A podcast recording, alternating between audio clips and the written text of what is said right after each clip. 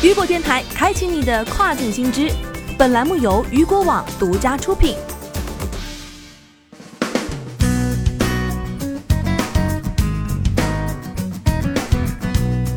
Hello，大家好，欢迎大家收听这个时段的跨境风云。接下来将带大家来关注到的是，亚马逊云计算业务营收已连续二十三个季度增长。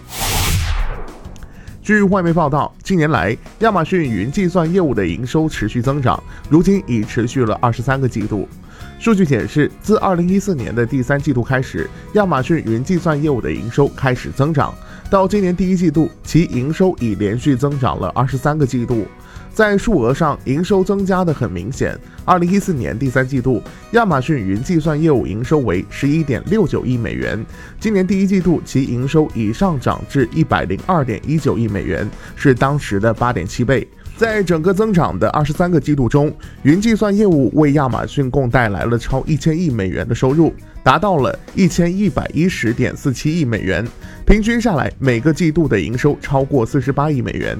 据了解，今年二月份有报道称，虽然亚马逊云计算业务营收增速有所放缓，但预计今年营收仍有望超过四百亿美元。